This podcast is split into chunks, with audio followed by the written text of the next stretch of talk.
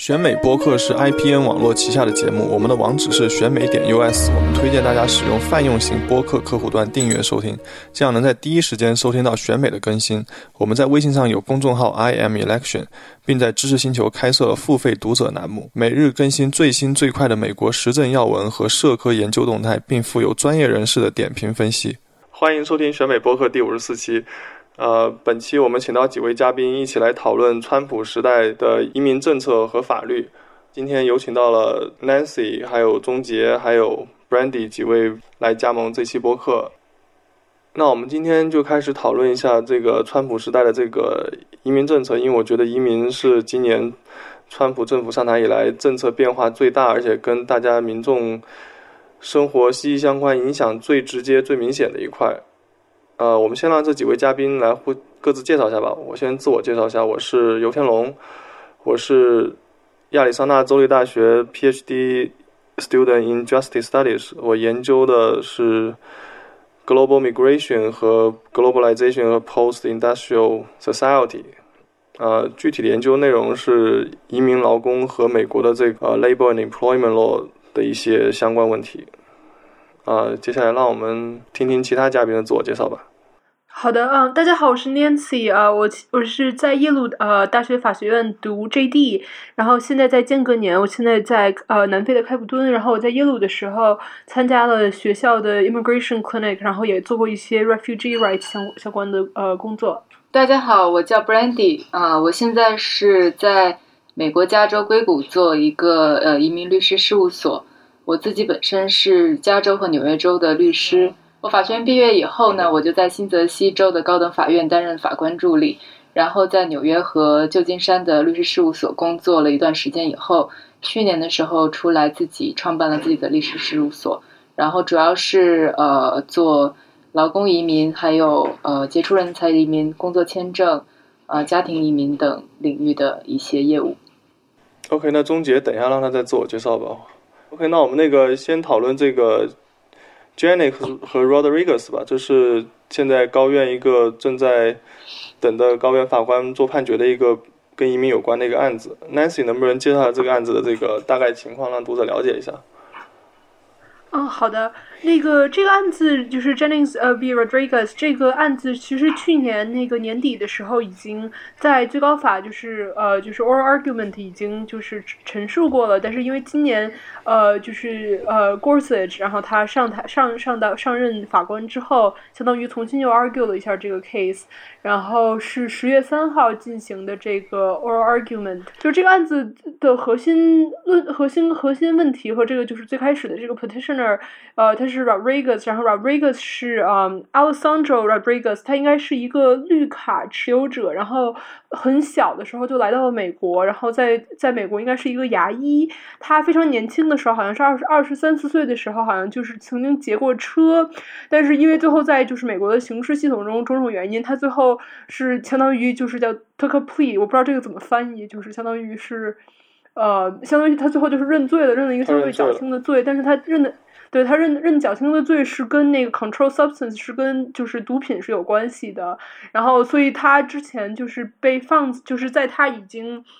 相当于服过他的就是刑事的刑之后，他被放到了就是移民监狱里头，就 immigration detention。这个就是美国的这个移民的监狱和这个刑事的刑事系统下的监狱是两套分别的系统。然后他被放到就是呃移民监狱中，然后三年，他连续三年时间没有任何程序上的这种就是能够让法官听到他的这个案子的这样的机会。然后所以就是案情，所以就是相当于这个这个相当于这个案子的本身的这个。关键人他是一个绿卡持有者，然后年轻的时候犯过罪，然后三年时间在就是这个移民监禁中，然后没有任何机会得到申辩，呃，然后反正这个案子现在已经被告上去了。呃，Jennings，呃，他的背景是这样的，背景是在第九巡回法院，第九巡回法院就包括加州，应该也包括 Arizona，对，包括 Arizona，对。对对对，第第九第九啊，巡回呃法庭其实是给了一个对这个移民有更加有利的这样一个判决。然后第九巡回的他的这个判决的内容是说，你把一个移民，你把他放到了就是移民监禁中，就 immigration detention 之后，你不管怎么样，在六个月之内都要给他一个能够嗯，就是进行所谓 bond bonds hearing 的这样一个机会。bonds hearing 就是。有有点像，有点类似于，就是我们在刑事系统中的那种，就是保释金的这种听证，就是说，听说这个人他是不是可以被保释，就是说，在他的案件进行处理的这个过程中，我们允许这个人，因为我们现在还没有判定，就是在刑事系统中类比时，就是不能判定他有罪还是没有罪，所以可以让他先暂时的离开这种离开这个就是被监禁的状况，然后他可以回到法庭上，就相当于有这样一个 bond hearing，这个是跟那个刑事系统是是有有。有这样的呃类同关系的，然后反正第九巡回就说你要你必你要在政府在六个月，就是你如果就相当于这个政府如果在六个月之内不能够处理完这个人的移民案件的话，那么必须要给这样一个移民他。一个就是相当于能够被保释出移民监禁的这样的一个机会，然后呢，最后这个是是联邦政府相当于又从第九巡回把这个把这个案子告到了呃 Jennings，把这个相当于把这个案子告到了最高法院来，就是希望最高法院能够呃驳回第九巡回的这样的一个判定。我们可以一些细节要跟读者要跟听众再讲一下，比如像那个呃为什么这个人他关了三年，那边一直都没有什么进展呢？就是大家有没有看这个？这种情况发生在移民监禁里面，算是一个什么样的问题，或者是为什么这个问题会这么普遍？嗯，好的，是这样的，就我觉得有必要先给大家就是稍微往后退一点，讲一个大的，就是美国移民系统设置的问题。呃，就是就按平常说，我们按理说应该是讲三权分立，呃，然后三权分立的这样的背景下，我我们还是跟就这个必须要做的还是移民系统和这个刑事系统对比。比如在刑事系统中，其实是有非常明确的。呃，分立的就是，呃，你相当于是有一个法庭，法庭是一个中立的第三方的、没有偏见的这样的一个机构，它是司法机构，同时还有执法机构。执法机构就包括，比如说警察，包括比如说 prosecutor，也就是这样的，就是公公诉的这样的一样的设置，呃，相当于是三权分立中两权的这样的一个。呃，相当于有两权之间的一个制衡和平衡，所以公诉方警察，比如警察会逮捕犯人，公诉方会起诉，代表人民起诉这个犯人，然后但是呢，会允许这个犯人在一个，啊，就是。中允的、没有偏见的、公正的第三方的司法的这个另一支这个司法机构中来，来就是比如说实行对他自己的辩护等等等等。然后，但是在在移民系统中，跟刑事系统虽然有这种就是呃相貌上是类似和平行的，但是实质上是有非常大的区别的。美在美国这个系统中，其实，在在移民方面，呃，就是起公诉方的角色是。执法机构内进行的，但其实，在美国移民法，我们说有，比如移民法官，但是移民法官其实本身是呃 DOJ 底下有一个 office 叫 EOIR，然后 EOIR 他们底下是有就是这种 immigration judge，immigration judge 其实本身是执法这一支的人员，他是呃他其实并没有在三权分立中和。不没有这种司法和执法的分开，它本身其实就是相当于是政府的另一个部门底下的，会有这种就是 admin 有点类似于所谓的就是行政法官 administrative law judge ALJ 这样的形式。呃，immigration judge 稍有区别，但是 immigration 所所以就说其实相当于美国的在移民系统中，呃，就是想把移民。驱逐出美国，会把移民因此放入移民监禁的是就是这个 Department of Homeland Security，就是国土安全部。但同时呢，让这个来来听取说，比如这个移民他有没有呃可以，比如说由于比如说政治避难或者等等等其他理由留在美国，或者说他是否应该被移民监禁的这样的移民法官，他们本身也是执，他们是就相当于是美国的司法部底下的，其实也是执法机构中的这样的一部分。我觉得你刚刚可能讲的点不是非常。清楚，对我我组一下吧。这个美国宪法它是第一条、第二条和第三条，他们是分别规定了这个总国会、总统和最高法院这三大块，就是我们所熟知的这个三权分立。但是呢，因为这个呃，我们所熟知那种联邦法院，就是所谓的这 Article Three Court，就他们单独独立出来的一个政府分支。但是在美国政府内部，特别是在这个行政机构内部，就存在很多这个所谓的 Article One Court，就是国会他们立法授予联邦政府的某一个部门，在他们这个部门内部设立，就像刚刚唐韵说的这种，呃，行政法庭。这行政法庭几乎每个部门都有，比如像刚刚说的这个移民法庭，它就是隶属于司法部下面的。然后像 EPA 这个 Environmental Protection Agency，它里面也有专门处理这个跟环保问题、跟呃环保执法有关的行政法庭。然后移民法院他们这个情，他们的运作情况就是呢，它有当年就是说现在我们所说这个联邦移民和边境执法这个。USICE，它原来也是属于这个 DOJ 下面的一部分，它属于司法部的一部分。但在二零零五年成立了这个 Homeland Security 这个国土安全部以后呢，ICE 和这个 USCIS 从原来的这个联邦司法部转移到了这个联邦国土安全部。然后现在这个上，假设有一个人他犯了罪要被递解，他的情况就是。国土安全部下面的这个 ICE 的律师，他代表美国政府起诉这个人，然后这个案子呢会交给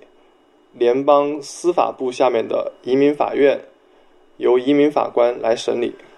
然后被告当然可以请自己的移民律师来替自己辩护，找寻各种这个可行的办法，让自己留能留下来，或者是争取最好的结果。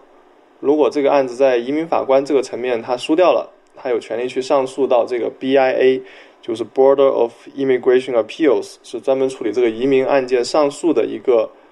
机构。这个机构它也是在联邦司法部内，它相当于是这个联邦移民法庭的一个上级法院。如果你在这个 BIA 还是输掉的话，然后你就可以向，这时候你就可以跳出。这个行政机关，因为你不管是在移民法院还是在 BIA，你都是在司法部内部的这个程序中，而司法部本身是属于行政机关的一部分。但是如果你再上诉，你就可以跳出这个行政机关，就可以把案子上诉到你所在的这个联邦巡回法院。这联邦巡回法院就等于是转到了 Article Three，转到了普通的联邦法院系统的一部分。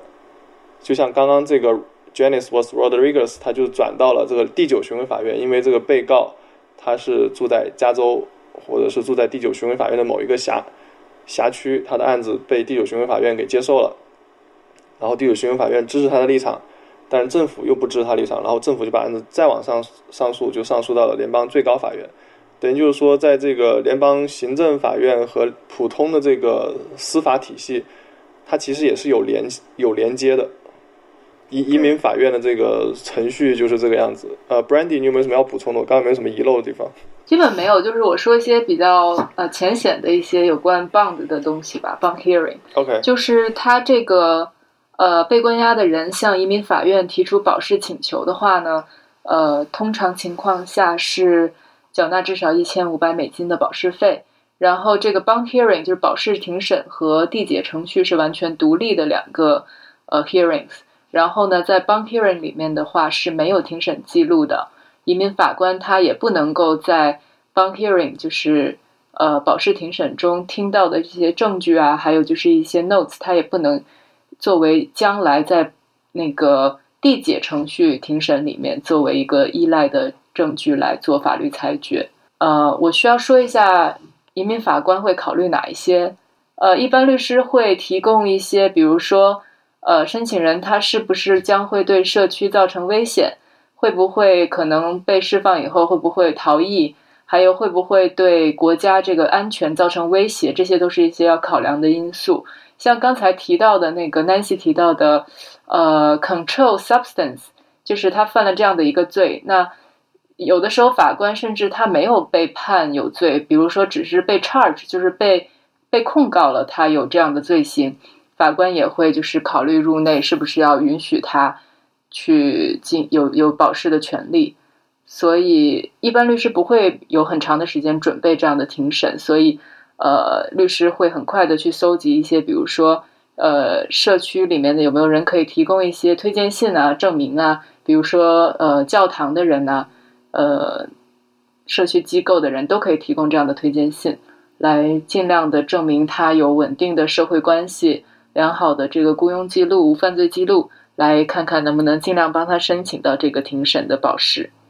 我能稍就我能就稍微补充一一句吗？嗯，说。然后我我个人因为就是我我我我参与过很多就是在那个刑法和移民法交叉的这样的一个领域，现在就是呃好像就是行话叫 crimin，就是 crim criminal law 和 immigration law 这样的一个交叉点。然后我我个人觉得就是有必要，就是刚才刚才就是 Brandy 所讲的，就是这个 bonds hearing 有非常有必要跟这个刑事系统上的那个就是这个 bonds hearing 就是这个保释的过程进行对比，嗯。就是移民，就如果你如果你是一个在美国，你是没有做过移民法，我我见过很多刑事律师，他们会对移民所遭受的待遇表示深为不解。因为你比如说你在我我们在纽约州做做过，就比如说刑事辩护，然后一般情况下，犯人被从被就是关进去，然后到比如说能够在一个呃法官面前来就是进行这样一个保释金程序，一般差不多。来去时间是在比如说十二到三十六个小时左右，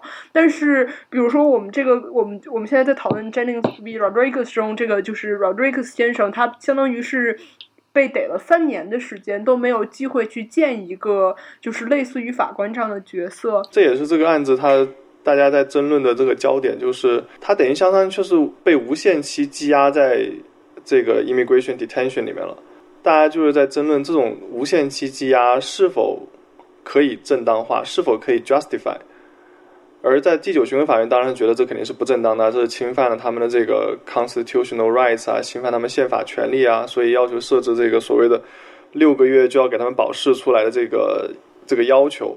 还有一点就是，移民监禁中有的人他犯的罪，所谓的就是加引号的这个罪，他可能只是呃违反了移民法。就是我个人在呃，我是在应该是在呃康奈迪克的，就是移民监禁中，呃不对，是在麻省的移民监禁中，我是见过，就是只是违反了。呃，相当于护照条例，就是又不是签证条例，就是我见过有，我就非常具体的见过，比如说有一个学生，他之前是 F1 签证，然后他 OPT 结束之后，然后又过了一段时间没有离开美国，他因此也在移民监禁中，所以有很多在移民监禁的中的人还跟刑事系统还。还有区别，就是他还真不一定就犯过罪，而且就是他就算犯过罪，他也是在刑事系统中已经服满刑期了之后，通常才会被移到就是 ICE，就是刚才有师所说的 ICE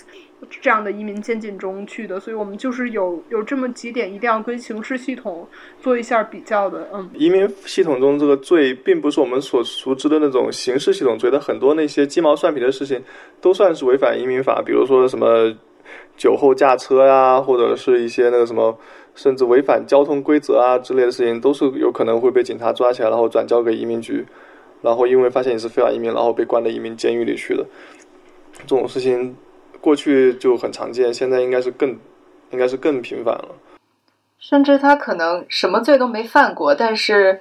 呃，法律规定就是说，如果说，呃，控方他认为他有可能会对。国家安全造成威胁，比如说我知道有一些是护照好像是被偷了，还是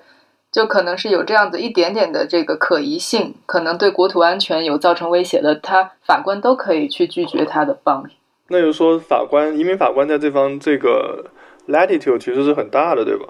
对，之前的话，只要就是说律师说哦，他对这个社区危险就是不会造成威胁啊，没有什么犯罪记录啊，不会逃逸啊，一般。呃，法官会允许这个保释，但是后来加了一条，就是说，如果说控方能够证明，但控方连证据都不用举出来，只要他说我们有足够的信息能够显示这个人可能对国土安全是有威胁的，即使他以前的历史是非常清白，比如说没有任何的那个犯罪记录，他都有可能法官是会不不允许他保释的。呃，我我个人因为我个人主要的经历都是在纽约，然后然后。我之前暑假做过一个暑假的是 non detention non detention docket，呃，这种的，就是相当于是没有没有被进入移民监禁，但同时也是在被驱逐出境的这样的人的案子。然后可以很明显的说，就是一个一个移民他是否被监禁，对他自己本身的移民案情的申诉和处理也是有非常大的影响的。OK，那我们现在先回到这个。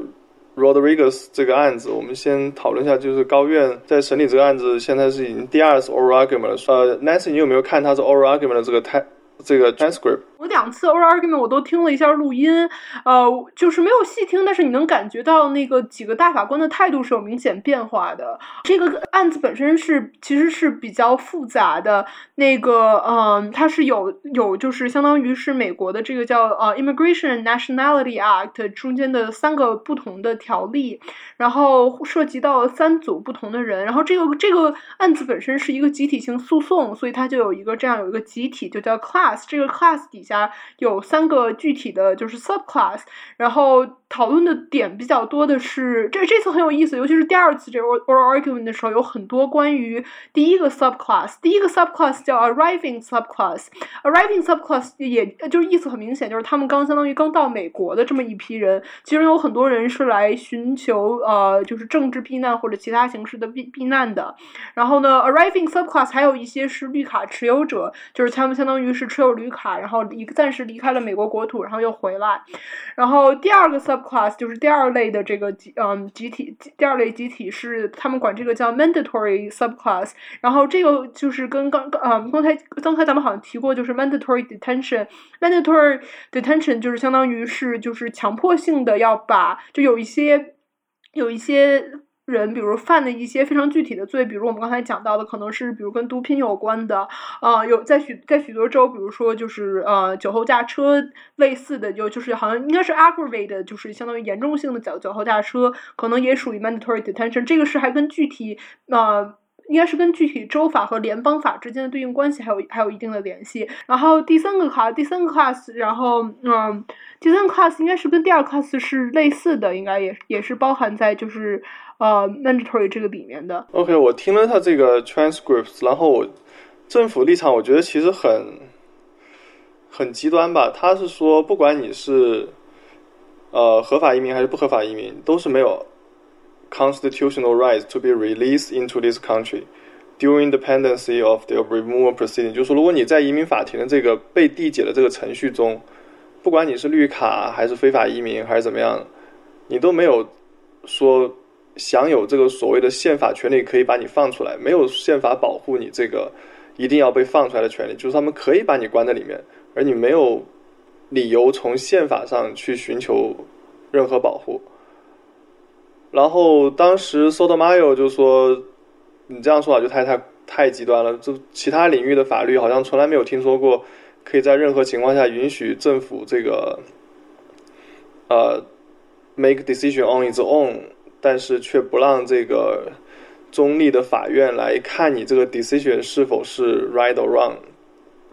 然后 Bray 就说，对 Bray 当就是也像你刚一开始是类比，就是类比到那个刑刑事法院，就是为什么那些谋杀犯都可以有谋杀犯的嫌嫌疑人都可以有这个 bond hearing，而移民仅仅因为他们不是美国人，就反而连这个最基本的这个程序保护却没有了。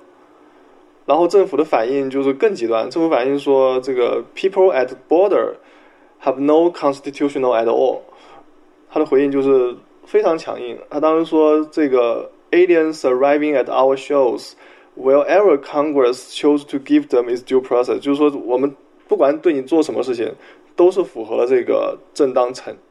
程序的，哪怕把你一直关在里面，关个三年五年，这也是符合正当程程序的。就感觉我的个人感觉是，川普政府在这个事情上立场就采取了就是前所未有的这种极端的这种夸张立场，就感觉，因为对比第一次这个 oral argument，第一次 oral argument 当他们是承认这个这种 infinity detention 是很是没有办法 justify 的，当他们自己都承认了，以至于当时这个 Chief Justice Roberts 才说你这个听起来 it sounds like a concession。承认就感觉像他们自己在承认这一块，他们在退让一样。而换了川普上台以后，到了这第二次 oral argument，他们立场就极端的变化为就是管你什么人，关你起来就是对的，任何宪法权利都没有，只要你不是美国人。移民法中有两个非常呃有有一个非常有趣的区别，就是说一个非公民他。就是他在，就是他，他相当于他的权利可以分两类而谈，一类是他是否有进入美国的权利，另一类是就是说，比如他在进入美国之后，他拥有什么样的权利？嗯，这个其实，在。就是有一个非常有问题的这样的一个，相当于是有一个 doctrine，然后这个 doctrine 这一次，呃，我应该读的好像是就是 Asian Americans Advancing Justice，相当于是呃，就是亚裔美国人他们一个非也是一个非常重要的这么的一个嗯法律和民权组织吧，他们还专门写了一个就是法法庭之友的这么的一个一个文件来说，就是有一个东西叫 plenary power doctrine，啊，plenary power doctrine，我并不是很清楚怎么翻译，但是，plenary power doctrine 就是跟我们刚才所说的一个移民的两类权利中的第一类，就是他是否有进入美国的权利有关。然后，他就是一个移民是否有进入美国的权利，是在其实是我们在就是十九世纪末期的，就是就相当于是排排斥华人的这个 Chinese Exclusion Act。就是相关的 Chinese exclusion case，就是这这个诉讼中是被第一次提出来，然后这个相当于的，而且 the plenary power doctrine 到今天为止仍然是可实行的，就相当于是好的法律。它的主要内容就是说，在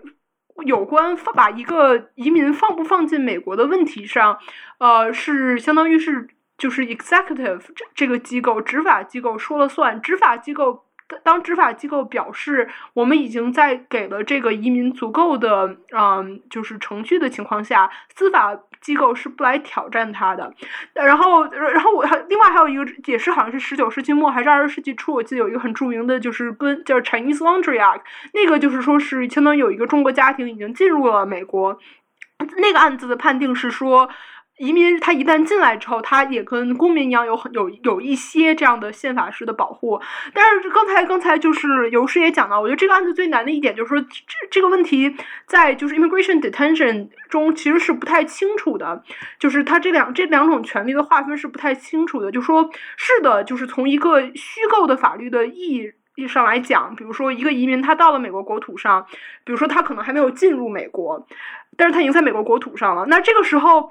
他的就是不被监被不被监禁的权利，到底是属于是不让他进入美国国土的权利呢，还是说就是他作为一个人，在你不能证明他，比如说犯过罪，或者说应该被立刻驱逐出境的情况下，他有不被监禁，他的肉身不被你相当于剥夺自由的这样的自由？嗯，我我印象很深，就是除了索托马又说什么，就是他好像说 less lawless lawlessness，就是说这个这玩意儿就不是法律。对我，我 Evita Kagan 这在这个 oral argument 中也说了一个让我印象很深的深深的话，他说。你说我们可以，比如说监禁他们，我们可以监禁他们很长时间。那我们可以不可以就相当于就 torture？他好像是问了 torture，好像还问了一个什么其他东西，就说那我们是否也可以对移民实行酷刑呢？其实我觉得这个就又回到了相当于是移民的两类权利，一个是进入美国国土，另一个是他们已经进入国土之后的权利。但是 immigration detention 其实就在在，尤其是对于我们刚才所讲的那个 arriving subclass，它其实是一个很灰色的地带，就是这些人。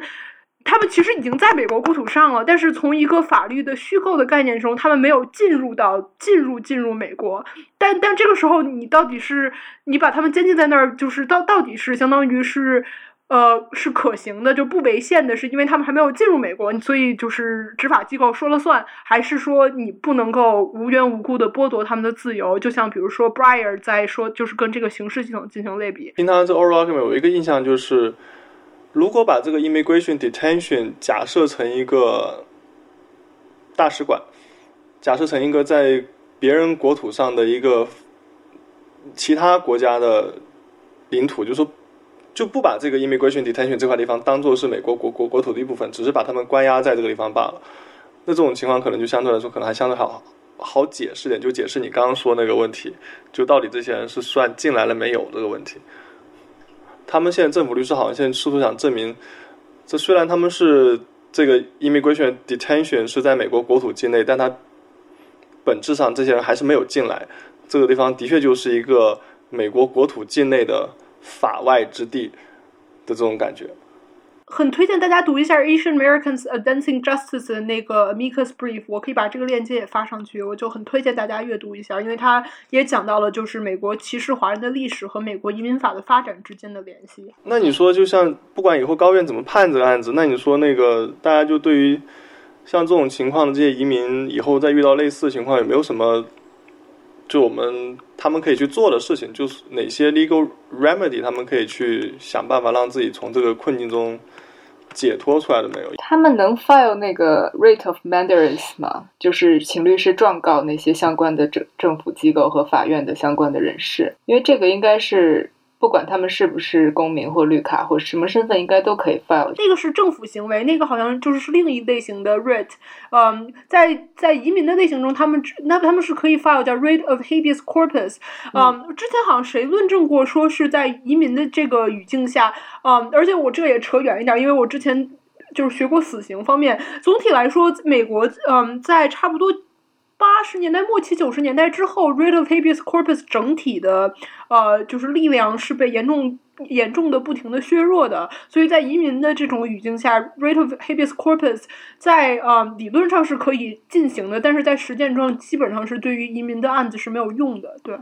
那感觉对他们，如果高院不做出一个对他们有利的判决来说，那他们似乎好像现在是没有什么办法可以解决他们这个。我记得就是 Congress，就是国会立法，它是即使是在这个 removal。还有 deportation 方面，他还是必须得遵循第五，就是 Fifth Amendment 的。他他是要遵循这个 due process，但是就是不知道这个所谓的这个正当程序，现在这边具体指的是什么？现在就是很难去把它细化，就是怎么去执行，真的是怎么去 comply，对吧？对，现在他政府立场就是说，哪怕我把你无限期羁押起来，这种 infinitive detention 也是 due process。他们想证明这一点，我觉得这这就感觉就是很不可思议啊。那它这个 backlog 就是无限期积压，它是随随机的选人，还是就是说先到先得的这种呢？因为我知道，就比如说像申请庇护也是，有的时候你你先提交和后提交，或者是怎么样，他有可能就随机选了一两个，他就好像进入黑洞了，就无限期的等，也没有一个回音。就是我们这种，我觉得搞移民权益的人都不太了解美国政府是怎么想的。但是感觉他们美国政府在比如说 deportation 在驱逐出境中也是有可能也是有就是先后缓急的，就是他们肯定也有他们自己内在处理的逻辑。比如他们认为有些人对社会危害比较大，他们可能就会先处理这样的案子。但是具体他们这个 backlog 是怎么处理的？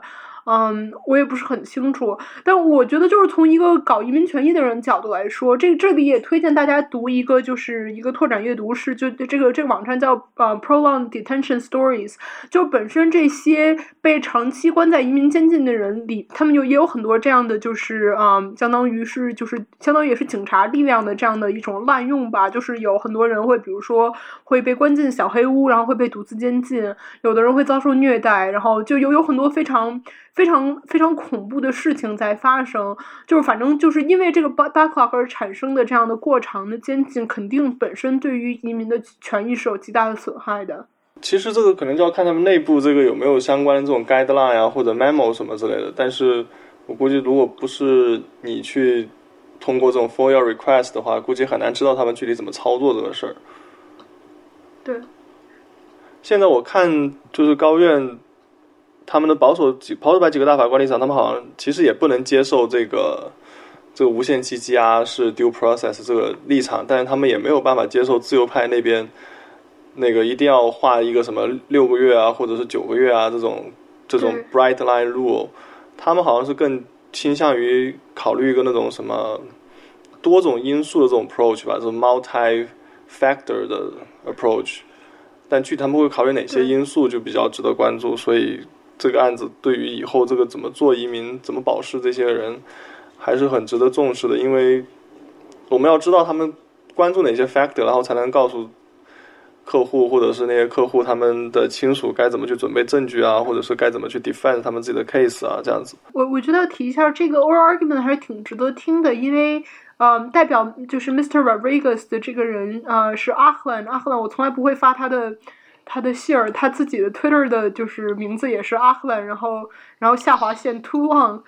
但是这个人这个人本身很有趣，他是 ACLU 南加的一个律师，然后也是去年的那个呃麦克阿瑟天才奖的获奖人。然后大家，我我其实很推荐大家看一下他的那个获奖陈述，就讲为什么他在从事移民权益，然后也讲了一些就是关于这个案子的一些思考吧。原来他是拿了这么大的奖。对，那个阿赫很酷的。那我们接下来，那我们接下来谈达卡吧。达卡现在我来讲这个背景吧。达卡就是前几个月当时。呃，川普政府的司法部就说他们要这个 rescind，就是废除 DACA，DACA 就是所谓的 defer action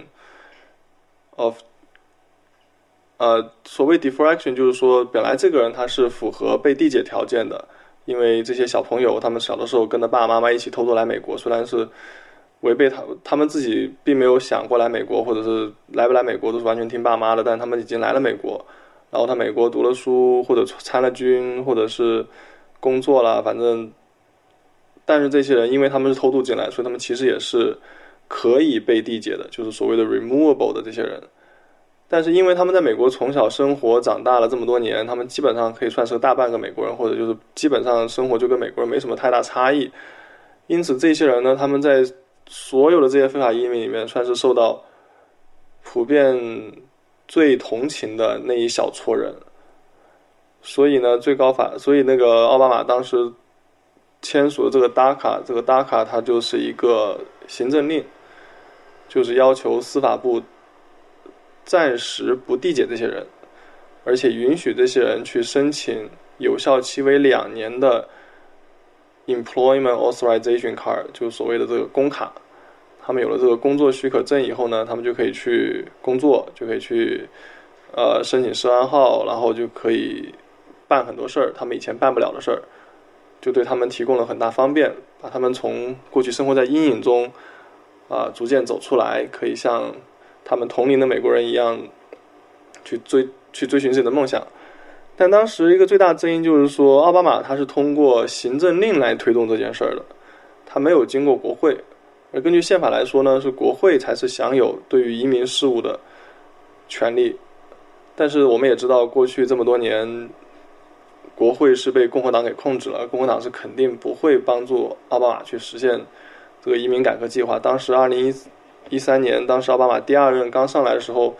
共和党的几位参议员，所谓的这个 Gang of Eight，他们试图想通过这个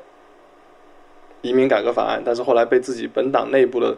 极端保守派的人强烈反对，所以这个法案最后就是石沉大海了，然后半途而废了。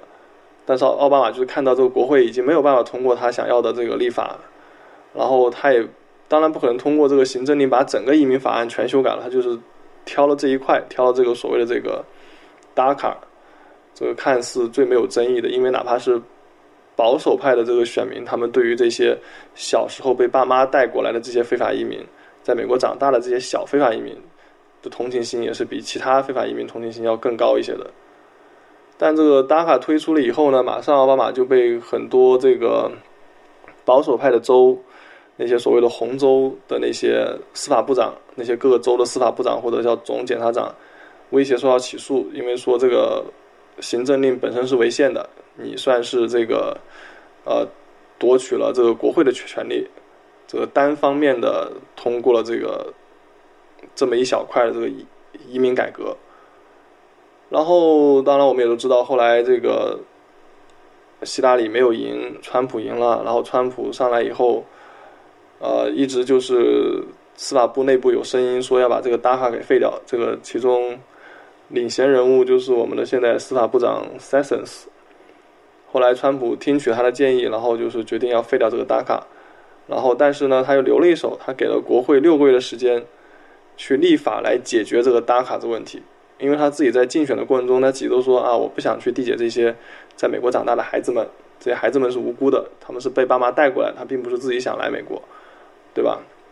他就给国会六个月时间，但是这六个月时间现在比较紧，因为这今年下半年有很多事儿要做。我们行话管 DACA 叫那个二零一二的备忘录，就是 twenty twenty twelve memo。然后我们会还有另外讲一个，就是二零一四年的备忘录，就是 DAPA memo。DACA 是 Deferred Action for Childhood Arrivals，刚才尤师讲的。然后 DAPA 的全名好像是叫，我印象中是叫 Deferred Action for Parents of Americans and Legal Permanent Resident。嗯，就是。就 DACA 相当于他想讲一个故事，他讲的故事是说，像尤师刚才所说的，呃，有一群无辜的从小被，呃，被爸妈带进了美国，可能在自己还没有记忆的时候就进入到了美国的这么一批孩子，他们在美国接受了。教育，他们比如进进入了美国的高中，甚至在美国读大学或者参军等等等等，他们其实实质上就是美国人。这是 DACA 所想讲的故事。DAPA 是二零一四年，相当于是 DACA 之后两年出的。然后 DAPA 啊，所 DACA 应该 DACA 大家预计当时预计差不多应该是有一百万人因此受益，可以在美国进行这种最基本的就是可以工作，可以拿驾照，可以有这样的社会生活。DAPA 是类似的这样的，相当于。带引号的福利，但是 DAPA 针对的人群是，呃，相当于是美国公民和很有一些有有有绿卡的这样的人的身份的人的父母，也就是刚才所也也基本上就在某种程度上。并不完全重合，但是是类似于是二零一二年备忘录底下的这些呃 DACA 的这些受益人的父母的这一辈人。然后 DAPA 当时出来的时候，预计能够受益的人数是在四百万人左右。呃，美国现在如果你要想，好像非法移民的总数，大家认为是差不多在一千一百万左右，相当于 DACA 和 DAPA 是希望能够解决其中近一半的人的这样的一个在美国的生存问题，因为他们很多人就是非常积极的已经在。参与美国的经济秩序，他们交税，他们工作，他们参军、上学等等等等。大大卡和大帕其实也是以这样的出发点而实行的行政令。然后，但是有很大的问题，也是因为这相当于是就是奥巴马政府自己一手做的，没有这个国会的参与，所以大帕是在一五年的时候被一个德克萨斯非常的。呃，难以形容的一个非常有趣的这样的一个法官，他叫 Judge Hanen。如果你要问任何的自由派，大家都非常的痛恨 Judge Hanen。然后，反正他就是自己在自己的德州的这样的，他应该是在北德州的这个呃联邦法院中，他一手宣称认为 DAPA 是不合法，是相当于是不符合就是美国的，应该是好像是不符合程序法，所以 DAPA 就被被他命令就是禁止。相当于就是禁止执行，所以 DAPA 其实相当于从来都没有没有真正的开始过，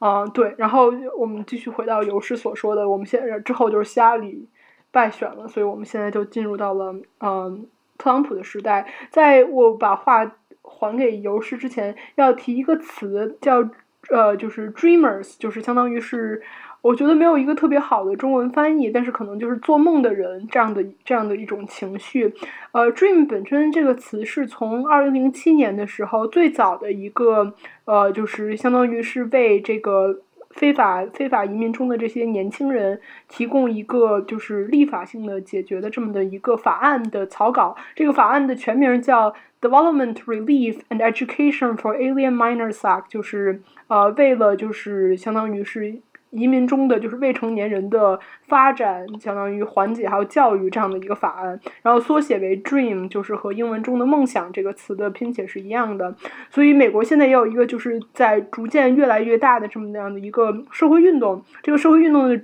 主体也是这个这些自称为做梦的人的 Dreamers 的这样的一个群体。Dreamer 这个事情由来已久了，我记得好像不光是二二零零一年，还是那时候就开始有了吧，因为。二零零七年，当时那个之所以搞 Dreamer，是因为当时二零零六年、二零零七年，呃，国会两次试图通过移民法案，都这种综合性移民改革法案都失败了。然后后来大家决定，我们就就搞这种 piece by piece 的这种移民改革。然后第一步就是先从这个所谓的 Dreamer 开始改起。但是后来 Dreamer 这么一小块的这个移民改革也是失败了。然后大家。就等着以为奥巴马零八年赢了以后，民主党赢了以后有机会可以通过，但是没有想到民主党赢了总统，但是输掉了国国会，然后后来这个移民改革又耽搁下来了。钟杰，你来说一下，就是你们那边那个 MPI 这个对这个 DACA 那边有没有什么相关的事情可以分享一下的？好的，我们现在在 DC 这边，大家最关注的其实就是 Dream Act 的立法问题。然后有一个很重要的区别是说，之前的 DACA 也好，DAPA 也好，只是行政令，并没有就是 codify into law。所以这也是这个这个项目，这个这个这个 program 到目前为止最大的一个弱点，就是因为，嗯。它是在总统的范围、权力范围之内，嗯，总统可以开始这个项目，也可以结束结束这个项目，也不需要就是行政的复核，不需要那个国会的复核这个样子。最近现在在国会上面，在参议院和众议院，一共有五个版本的 Dream Act，然后其中有呃非常非常左。就是完全是，呃，民主党呃提议的，其实也是那个，嗯，刚才说到的那个 Advocacy Organization United We Dream UWD，呃，非常呃推，就是他们最近是自己想要的一个法案，也就是说，任何人只要是在这个时间某一个时间段来，然后嗯，没有任何的。就是对对于教育这方面的要求，以及也没有任何的，就是英文啊，或者是就是就业方面的要求。然后另外一个呢，就是叫 Dream Act，其实是相对来说受到的是两党派这边的支持，就是嗯，民主党是 Durbin，然后嗯，共和党是 Graham，然后他们的法案呢，就是呃，其实覆盖的人群。比之前的 DACA 要稍微再广广一些，然后但但他们同时有一些就是教育和那个持续就业的要求，然后呢，嗯，也有一个 RAC Act 和 Succeed Act，这两个其实都是民主党的共和党那边的嗯提议，因为但是这两个法案其实主要的区别就是他们增加了就是对于教育的要求，然后以及他们增加了就是对于你。呃，多快能成为公民有一个这样的要求，然后我们都在网站上面有提供，就是对于每一个法案来说，有多少多少人是符合这个条件的。然而现在呢，嗯，现在在就是关于这个法案到底什么时候也可以通过，到底什么时候可以去开始投票，就是两方有不同的。呃，想法就是，当然，民主党是希望能够在十二月初的时候的那个，嗯，budget bill、spending bill 的时候就可以解决这个。但是到目前为止，其实也只有两个参议员，嗯，加利福尼亚的那个 Senate Harris 和那个 Senate Elizabeth Warren 提出说，如果 DACA 或者是如果是 Dream Act 并不在这个年底的 spending bill 里面的话。他们就不会为那个 budget 投投票，那就会呃有可能会导致政府关闭。嗯，这个是，然后然后民然后共和党这边呢，嗯，川普呢就非常明确的表示说，不希望打卡这个 bill 在这个在这个年底的 spending bill 里面。然后共和党那边的人，他们的时间线差不多就是。明年的一月份或是二月份这样，然后这个方面有一个嗯有一个分歧，然后另外一个方面就是说，到底你这个 Dream Act 是要是一个 stand alone 的 bill，还是是要一个跟其他的一些限制移民的，就是对移民稍微没有那么友好的法律结合起来？嗯，现在为止很多嗯本。本地的 grassroots 的 advocates 的态度就是说，他们想要有一个 clean dream act，就是他们需要，他们希望有一个 legalization 的 program，但是不接受任何的条，任何的就是 enforcement 的条件。然后，但是国会上面主要主主流的一些想法。嗯，会觉得说你只要一个 clean 的 standalone 的 Dream Act 是非常非常的不切实际的，就是在某种程度上，就是你要，嗯，你要做好准备，要牺牲掉某一些部分的条，某一些部分，某一些人群，才可以换得说这个 legalization of 大概是呃，嗯，两百万到三百万的这样的一个这样的一个一个人群这样，然后所以目前。相对来说，但是对于民主党和共和党来说，到底是到底哪一些就是呃 potentially 可以和 Dream Act 结合起来的 measure，他们的 member 可以投票，这点也非常非常的呃 tricky，因为首先对于共和党来说，呃他们是绝对绝对不会接受一个 clean 的 Dream Act，然后那排名前几的。嗯，选项的话呢，就有一个 border security measure，但是 border security measure 就包括了你要你到底是用那个高科技的手段去去去巡视你的边境，还是通过那个嗯，还是通过增加人力，还是通过嗯建那个墙，然后但是民主党就是完全不会愿意建墙这个 proposal。然后以及就是当你说到 border security 的时候，其实另外一个 natural extension 就是对于那些 Central American children 那一些到美到美国的边境，然后申请那个政治避难的那些人，呃，其实很多时候你要说增强 border security 也是一个 implicit 的一个 measure，其实就是会就是 disencourage 他们申请这些 asylum program。然后，所以其实也有一些就是，呃，child welfare advocates，呃，比如说那个 Kids in Need of Defense，嗯，他们就已经明确表示说，如果有任何 border security measure that，嗯，谈到就是关于 Central American children 的这些 asylum 或者是 women asylum issue 的话，他们就会，他们就会，他们就不会同意这个，就是不会 advocating for it。 嗯，然后接下来还有的一个问题就是 interior enforcement 的问题。interior enforcement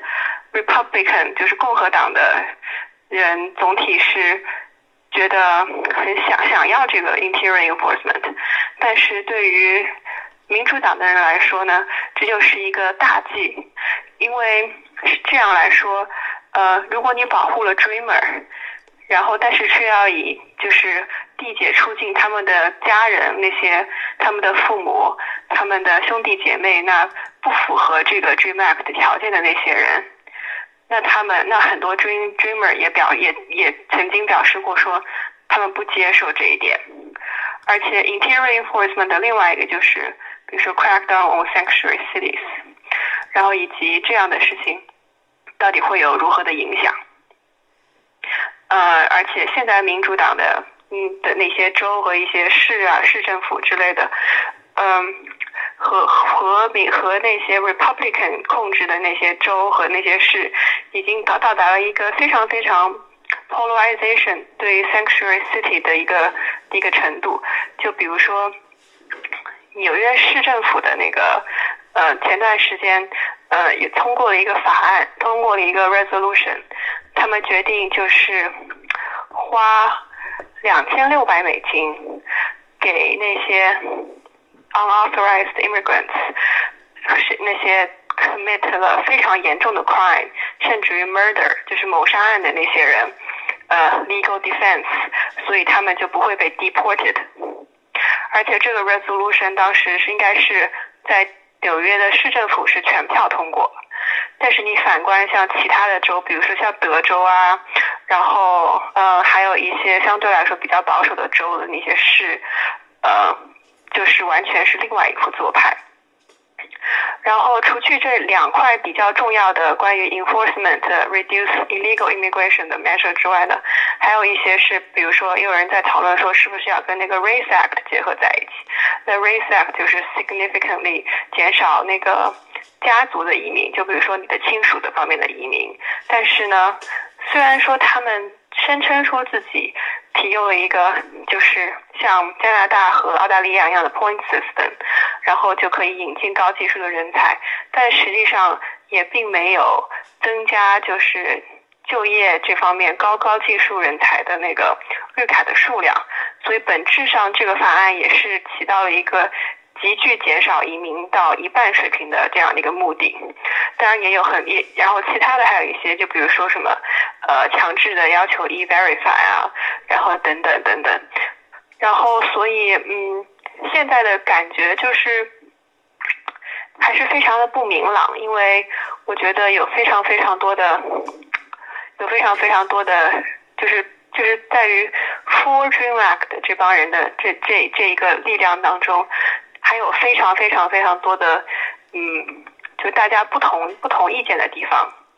然后以及关于什么是现实的，什么是不现实的，哪些东西是可以被放弃的，哪些东西是不可以被放弃的，还是有很多的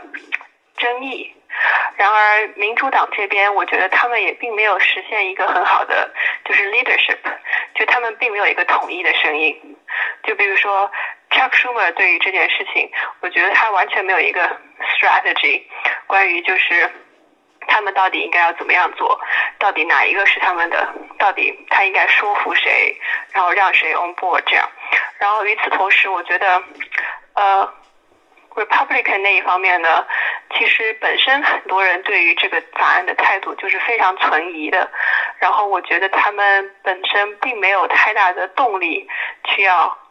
就对他们来说，通过的话。是好事，但是相对于来说，让这个 Dream Act 一定要通过的 incentive 这个动力就没有像通过那个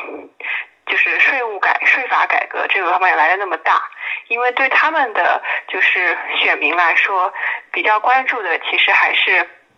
经济方面的问题，然后也不是很多人嗯对就对于那个。嗯，有也就是 legal，就是就是 legalization 这种项目有兴趣。另外一个问题就是，嗯，所谓的 chain migration 的问题，就是，嗯，在一九八六年的时候，里根实行了一个就是大规模的 legalization 的 program。那个时候他，嗯，大概几年的时间，给了大概三百多万墨西哥人，以及当时以及其他当时的一些那种。呃，农业的那些工人啊，等等的合法身份，然后呢，嗯，很多人就认为，很多保守派的人就认为那个是一个极其大的错误，因为他们并没有任何的就是约束条件，比如说你可以带多少家里人来，然后或者说，呃，你要花多长时间，或者是不是要花更久时间才可以成为公民，才可以申请人进来，所以。就是很多人就觉得说这个是他们的导致他们的 demographic shift 的一个重大的原因，所以很多保守派现在都觉得说，如果我们要嗯 legalize 这个人群的话，我们就要保证说，它不会太快太快的改变我们现在的国家里面的 racial composition。然后，那那当然嗯。就是各个保守派的 media，就是给出的那个那个因子就因数就很很差别就很大。有些人就讲说，虽然说你只是大概 legalize 两百多万人，但是每一个人可以带六个人进来，或者说有些人说可以带三个人进来，或者可以带两个人进来。所以这样的 multiplier 这个乘数，就是对于很多保守派的人来说都非常的嗯，非常的敏感。但是你如果看，比如说一九八六年的时候的 legalization 和这个 Dream Act，就会发现说，其实这个人群的那个特征是不一样的。就像八六年的时候，其实来工作的，来美国这边非法工作的，大多都是嗯，就是男性，然后都是那家里唯一的劳动力，然后也没有家家里面的人也没有来这样，呃，所以一到他们有合法身份之后，就非常非常的。有这个动力把家里人带过来，但是像 Dreamer 这个 population 呢，首先就是就是 by definition，他们就是呃被父母带来美国的，所以有很大的原有很大的机会说他们的父母也已经在美国了，而且很多人都是原本就是从墨西哥过来的，墨西哥和中美洲过来的，然后美国的移民法有一个规定说，如果你是呃。Enter without inspection，那就是说，如果你是偷渡来的，那你在美国生活超过一定的年数的话，那你就是，如果就算你有的有有家里面的人可以 legalize 你，那你也有大概十年的 bar，就是你不能在这个十年之内就不能不能来美国，然后十年之后才可以来美国这样，然后所以然后而且这些 dreamer 很多的人就是。有四有有有有哥哥姐姐弟弟妹妹之类的，然后很多其实家里面比他们年纪小的都是在这里出生的，唯一有可能的可能就是年纪稍微大一些，然后不符合 Dream Act 的那个条件的，然后或者就是他们结婚跟一些就是非法本身也是非法移民的人结婚，就是等等这样的，所以他们对他，但是我们唯一不知道就是说他们本身在墨西哥还有多少亲属。就是就是可以，他们 potential 里面可以，他们他们可以带来美国的，但是相比，但是我觉得可以说是这样，相比较于之前的那波 legalization 的 program，这一波人和墨西哥和他们自己国家之间的关系是完远远没有，就是之前一九八六年 legalization 那波人要要多要要强的，所以他们的 multiplier 一定是相对来说是比较小的。但是这个想法也也需要慢慢的去去跟人家去说服，然后去传播。所以，嗯，所以到目前为止，大家都在期待有一个就是 magic number，就是就是他们就可以用这个，然后就 apply 就到各种地方去。但是，嗯，以上就是这个法案现在的情况吧。对。OK，好，谢谢钟杰，他感觉把我们所需要知道的情况都说的差不多。我现在比较好奇就是。比如说，你刚刚讲国会现有好有五个版本的这个 Dream Act 在传来传去，你觉得这里面比较有机会通过的会是哪一个？嗯，either 是那个 Dream Act，就或者是那个，对对对，或者是那个 Succeed Act。那这两个他们具体有些什么样的要求？就是那个 Dealers 那个 Dealers 的那个吧，那个那个 Bill。这两个他们具体对那些。呃 t i l e r s 的 bill 的一个主要的区别，其实就是他们的那个，你要等到十五年之后才可以，才可以，就是等到成为公民之后才可以带家里人来。那对他们的什么？然后 t i l e r s t i l e r s 对于那个，嗯，就是那个，对于那个，嗯，嗯，嗯。就是 Taylor 对于就是教育这方面的条件的要求也稍微高一些。大概有多高？我觉得那个就是 Republican 的那个 Succeed Act 最大的问题是，那个 Dreamers 必须要先签一个 Voluntary Deportation Order。就是他有一个要，就是他对本身的那个就是 eligibility 本身其实要求差别不是很大，就是那个嗯，就是 bipartisan 就是两党的那个 Dream Twenty Seventeen 是你应该是有就是高中文凭，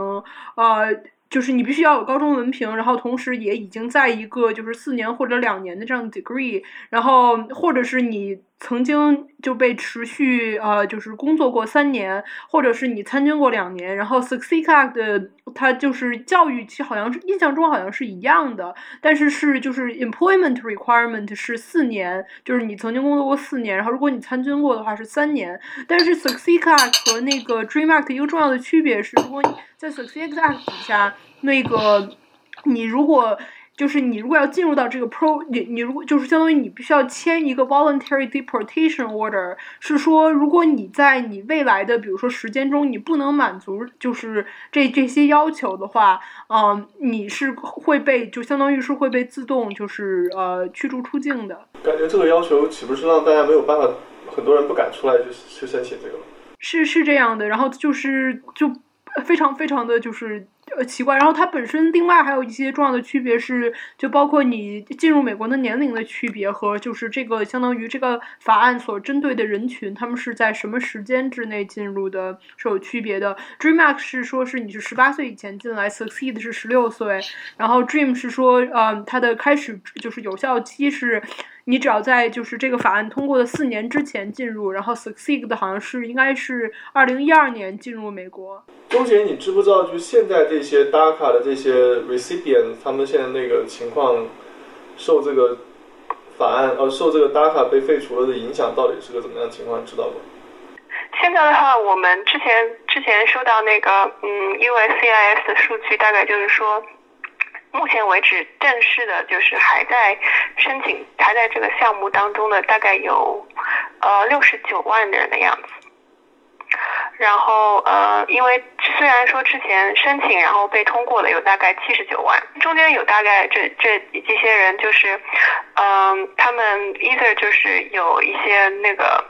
犯罪的案底，所以就是自动就 disqualify 了。然后或者就是有些人就是得到了就第一次申请成结束之后呢，就没有再 renew 那个 status，因为 DACA 是每两年就要重新再 renew 一次嘛。嗯，然后还有一些人呢，就是他们通过那个，嗯，DACA 的一个 benefit 就是你可以给那个 advanced proly，然后呢，所以比如说我虽然是 DACA holder，然后我是我是从墨西哥来的，但是我的 spouse，我的我的我的我的嗯，就是伴侣是美国公民，然后在这种情况之下呢，如果你是中国人的话，你就可以通过结婚的这个方式，然后让他给你申请绿卡。但是因为如果是墨西哥的人的话，就是要有这个那个十年的那个惩罚嘛，所以就是他们就得先离开这个国家十年，然后再回来。然后，但是如果你有 DACA 的话呢，呃，因为 CIS 会给你提给你一个特别的 travel documents，叫 advanced pro l e 就是你可以先离开这个国家，然后他会把你 pro l e 回这个 Pro 回这回回美国，然后这样的话呢，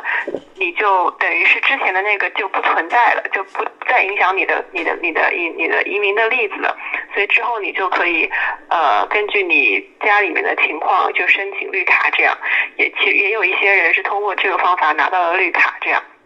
然后，所以，嗯、呃，但是，但是，因为，因为之前他们说，所有的人，如果你的那个 DACA status 会在，在会在今年、明年三月份之前那个失效的话呢，你要在今年十月五号之前，就是申，就是提交你的那个 renew 的那个申请。然后，然后，呃，目前我看到的数据，应该还有大概。两万人是大概两万或者是一万多一些的人，就是没有，就是没有没有及时提交他们的申请，所以这一部分的人，他们的他们也没法再继续使用它，就他们的 DACA 就是失效之后，就就没有办法再再继续使用了。然后我自己是觉得，嗯，像 USCS 这样的处理手法，就是有一些。就是对于这些 DACA status 的那个 recipient population 不太公平的一点，就是说，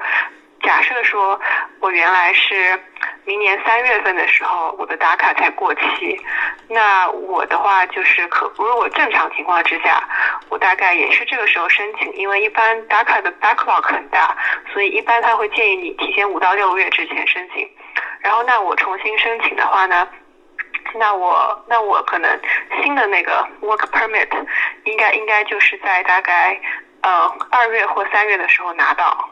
那我就是自动延两年这样。但如果说大家所有的人都是十月五号的时候提交，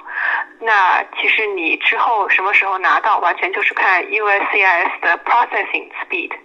就比如说，如果他们十一月份就把你的 process 好了，他们给你的 EAD 就是从十一月份起有效两年的。所以对很多人来说的话，就是，嗯、明明不需要拿这么早拿到 renew，但是其实就早拿到了之后，反而又又少了几个月。这个对很多人来说都是属于那种，嗯、比较麻烦，然后又是一个，就是相对来说时间又 稍微稍微短一些这样的一个影响。然后我们也我们也估计估计过，就是如果说，呃，到三月底的三月初的时候，就是国会还是没有做出任何的行动的话，那大概从从三月份开始，每天每每个月大概都会有接近。一千名就是打卡的人，他们的 EAD 失效，然后但是失效之后呢，他们就会很多人，很多人的就会被迫要从就是要被要被辞职，要要辞职，然后很多就是在很多州里面打卡在州立的大学里面打卡 recipient 是可以拿到那个州立的那个就是那个 in-state tuition 的，他们现在也不 qualify 了，然后就要交 out of state 那个 tuition。然后很多人的 driver's license 也不能用了，然后就是最糟糕的结果就是这些人因为 USCIS 有他们的地址啊，然后注册的信息，有可能就会利用这些信息，最终去缔结他们出境。然后当然那个 DHS 的那个 acting secretary。Eileen Duke 他也没有，就是在康他在那个 Congress 上 hearing 的时候，也没有承诺说 DHS 一定不会用 DACA recipient 的信息来做那个 immigration enforcement。OK，那现在这情况的确还是挺对，挺不乐观的。对。OK，那 DACA 这边我们还有什么要补充的吗？Sanctuary City 吗？嗯，对，那个。Sanctuary City 就是所谓的这个，我先讲的这个大概情况，就是所谓的庇护城市。呃，这两年在美国这边就是争议也比较大，因为就是这些所谓的这些城市，他们就是拒绝和联邦的这个移民执法机构去合作。过去他们比如说抓到了人，然后发现这个非法犯非法移民的话，他可以选择把这个人交给移民局，然后移民局会把他们放入地铁程序。但现在很多城市他们就是。呃，如果发现这是非法移民，但是他们也不会把它交给这个移民局，然后移民局就无法获得来自地方和州的这个帮助。然后现在这个事儿就闹得越来越大了。然后我希望钟杰能够跟我们再详细的讲一下这个事这个事儿以及这背后的这个呃政策上的一些考量啊，或者是双方斗争的一些焦点问题和对普通民众的影响吧。嗯，其实其实我觉得就是 Sanction City 的最大的问题就是没有一个定义，就是就是说，嗯，就是说到底怎么样的怎么样的不合作就算是 Sanctuary City，怎么样的合作就不算 Sanctuary City 了。然后我觉得很多时候就是我们在媒体上看的都是一些就是政治方面的 state，就是 political statement。就是大家觉得有有些在兰州的政客或者觉得说在我们这个州，呃，sanctuary city 是很流行的一个东西，大家的支持率很高，那我就会说这样。但是实际上你要非常非常的仔细去看到底，就是实际上他们是怎么合作的。因因为我我自己觉得 sanctuary city 是一个是一个 spectrum 的概念，就是它有从。就是那种 fervently 的，就是非常狂热的跟 ICE 合作，非常狂热的支持，然后或者是说有一些支持，但是很多时候如果需要这些这些 locality 或者 county 自己要出钱去 cover，他们就不会愿意。然后也有一些呢，就是是非常非常有限度的一些合作，然后有一些呢就是完全不合作，但是。但是你到底就是完全不合作，到底是不是就是一件好事？或者说非常狂热的合作，是不是就是一件好事？这个都是因人而异的，就看你你觉得重要的是你这个 local 的 community 的。就是大家的和谐啊，然后大家对于警方的信任啊，然后比较重要，还是你因为你觉得对于那些就是犯罪分子，我要把他赶出去比较重要，还是你觉得你很讨厌所有的非法移民，就是你要把他们全部都赶出去才开心？就是就是这个对于就是就是 local 的 sheriff 或者是 local 的 police chief 到底他们是怎么想的？我觉得这个其实而且以及你本本地的那些。呃，就是 local 的 advocates，就是 organization，就是对于对于警方的一些行动是怎么怎么回应的，都对于这个 dynamic 有很多很多的影响。就举一个例子，嗯，我前段时间跟那个 Maryland Montgomery County 的那个 police chief 聊天的时候，就他就讲，他说，他说他们他们本他们当地就是，嗯。一般情况下，比如说 book 的某些人进了 jail，然后，嗯，他们会有一些和 ICE 的那个就是，嗯，就是分享信息、分享情报，然后呢，他们也会 notify 就是 ICE，比如说这个人我什么时候就要就要就要放走了，然后呢，他们就可以来接。但是如果 ICE 跟他讲说，我们我们时间上凑不来。没有办法说，就是在这个时间到，你能不能帮我，就是再把这个人关两天，然后我两天之后再来，那他就不愿意。然后，但是比如说像 Tena C 附近的那个 Nashville 那边的那个 Police Chief 呢，就他的 Sheriff 他的态度就是，他就觉得说，嗯，他就觉得说我执行那个本地的法律，就是维护治安，跟那个嗯，跟跟你所谓的就是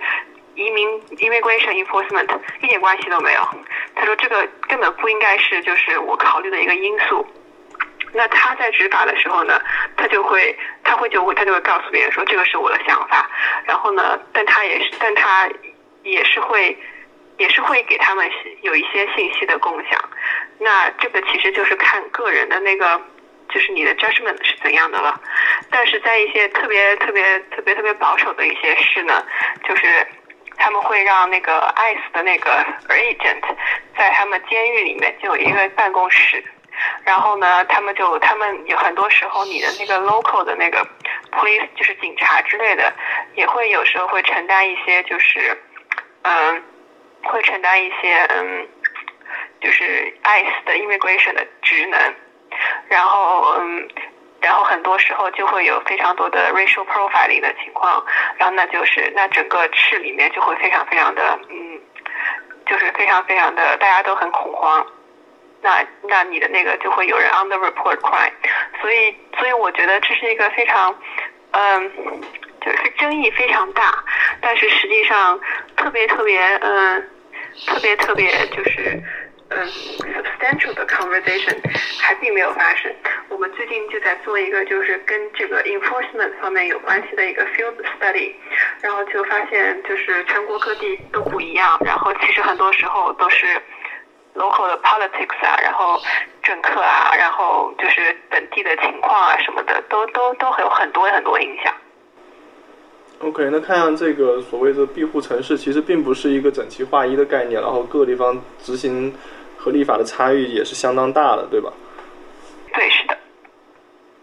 OK，那那个刚刚呃，我还想问一下，袁迪有没有处理过类似 DACA 这样的案子？对我没有处理过 DACA 的案子，但是以前有一些客户，他们本身是在呃餐馆，比如说餐馆的老板啊，或者是一些类似的这样子的 owner，那他们的反应就是说，其实近期来讲的话。呃，ICE 就是说上门去突击检查执法的一个频率是比以前高很多的，就包括他们，比如说他们呃一一起开餐馆的一些同行什么都会反映说有这个警察上门，ICE 的人上门来，然后就会询问说你们这里，比如说呃厨房里面的那些帮手啊，或者是厨师啊，或者是 waiter 有没有是有没有工卡，有没有合法身份。就这样子的一个趋势是上升的，就跟以前对比起来，以前因为一五年呃国土安全部出的那个呃指导是说，ICE 的执法 priority 就是优先应该是去呃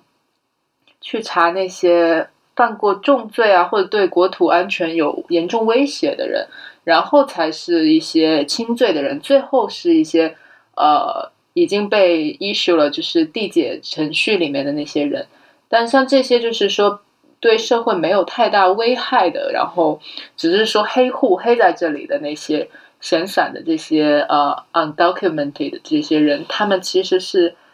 睁一只眼闭一只眼的。但是最近几个月来讲的话，趋势是说他们也是对这方面的人有很严重，就是比较广泛的一些。呃，上门执法和审查，那现在情况就相当于这种无差别攻击，不管你是犯罪是重罪轻罪还是递递解再再生，他都要抓你，对吧？对，然后比如说有一个客人，他们的厨师是是超速了，好像超速对，然后就被呃勒令就是说要被递解，然后他就赶快回国去了。就没有继续留在这，因为现在政策是比较偏紧一点嘛，所以他们现在也是，我觉得轻罪啊，包括像你刚才讲酒驾什么，哪怕没有判定罪行，只是被被起诉，他们都会选择就是很严重的移民的后果。感觉现在川普上台以后，这个各项移民政策都比过去要紧很多。补充一下，其实就是我觉得，我觉得就是川普的确有有有一定质的变化，但是我觉得也值得注意的是，其实奥巴马时代，嗯，也是一个就是对就是在 deportation 方面也是非常。非常强，就是相当于奥巴马时代被驱逐出境的移民的人数超过了他之前六好像是六十年被驱逐出境的人的总和，所以也有人管奥巴马叫呃 deporter in chief，所以就说。这个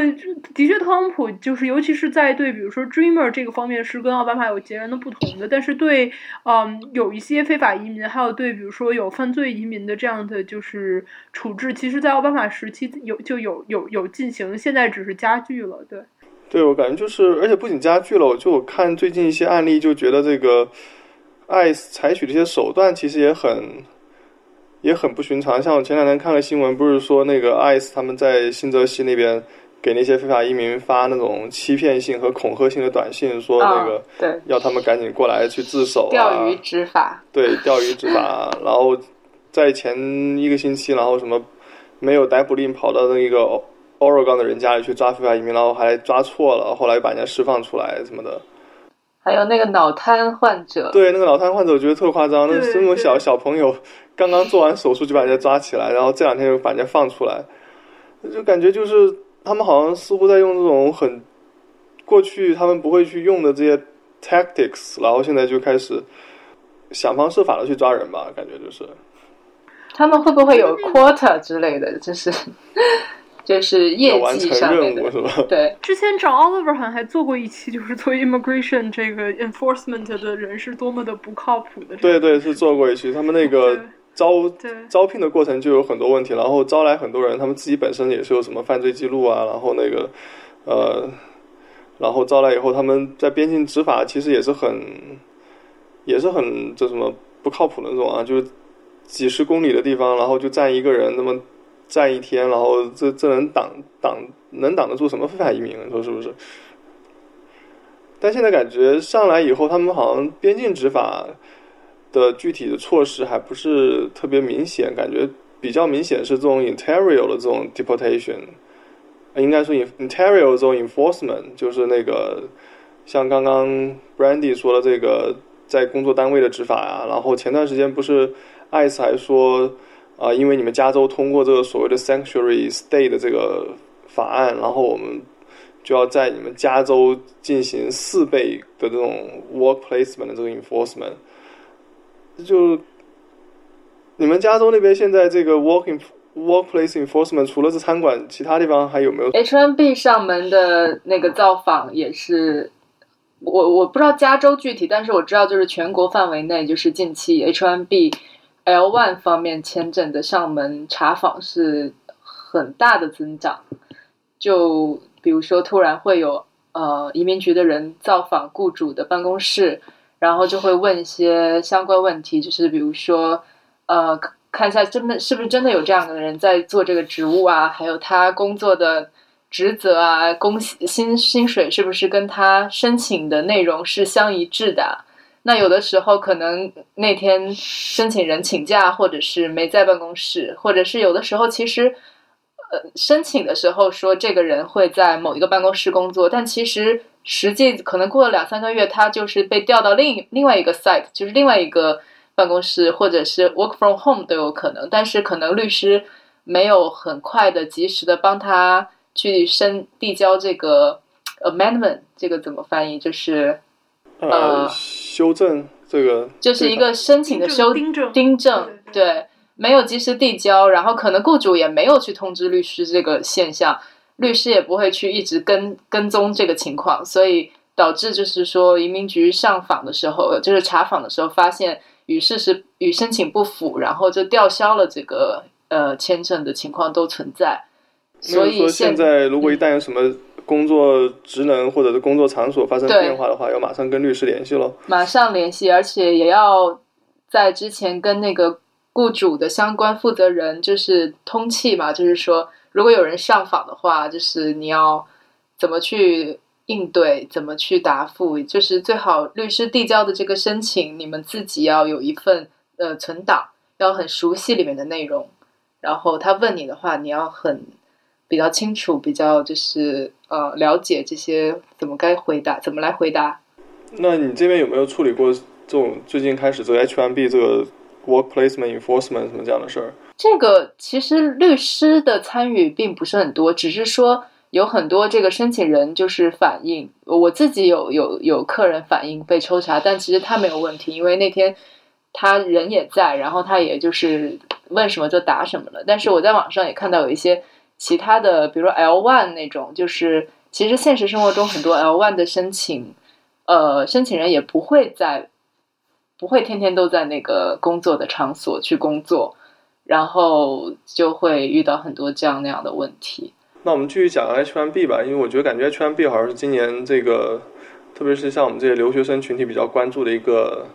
大问题。这因为我感觉好像我认识的申请 H1B 的人几乎都被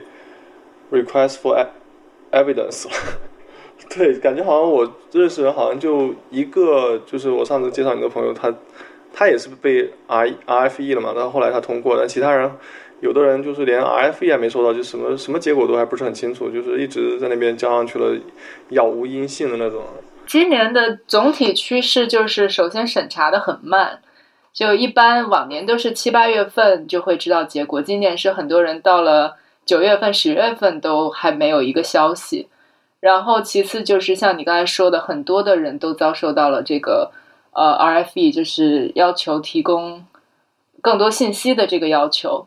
他一般是要求提供些什么样的信息呢？大概一般就是，比如说，他认为你工资，你的工资只是一个 entry level 的工资，就是一个工资水平跟你的这个职责的复杂性程度不匹配，